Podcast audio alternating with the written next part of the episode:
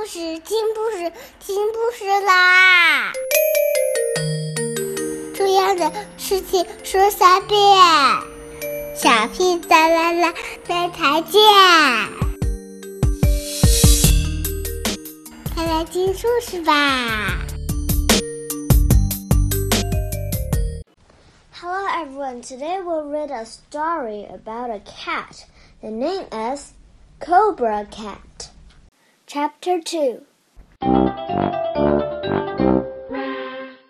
Tabitha followed the boy back through the village. The boy went up a path to a house. Tabitha stopped and watched in. She saw a woman come out from the house. Hello, mother, said the boy. Why are you so late, Pravin? She asked.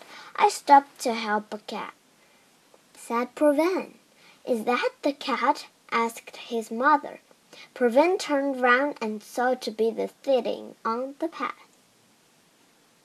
Pravin told his mother what had happened in the village. You did the right thing, his mother said, but she can't stay here. Pravin knew that his family was very poor and they never had much food to eat. He looked at Tabitha. She will go away soon, he said, and he went inside the house. But Tabitha did not go away.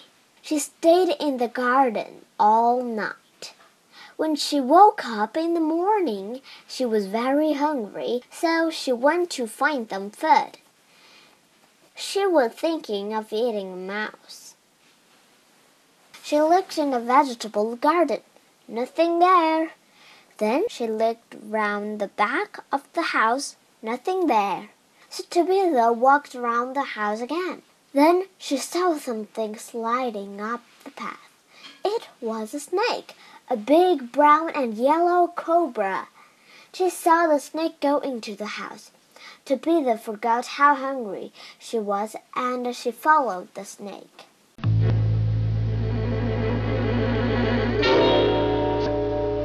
Tabitha saw the snake sliding into a room and again she followed it.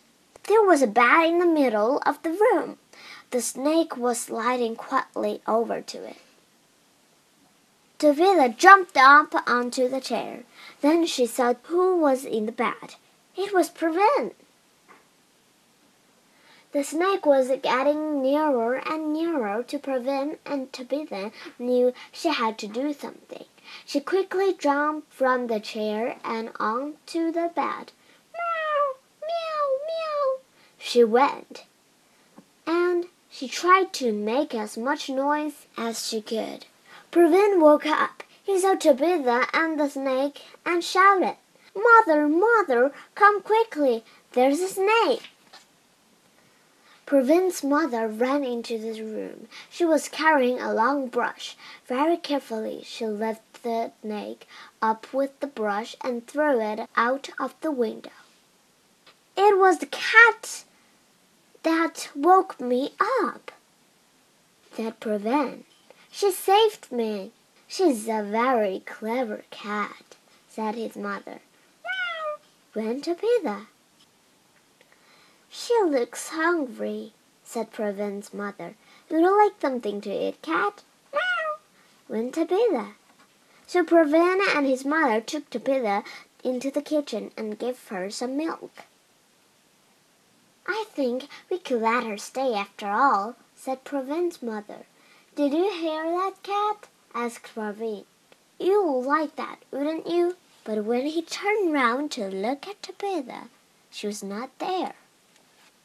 Back in the village, the driver of the lorry was getting back into his cab. He started the lorry and went back up the hill and out of the village. Riding in the back of the lorry was Tabitha. She never stayed in one place for long because Tabitha was a traveling cat.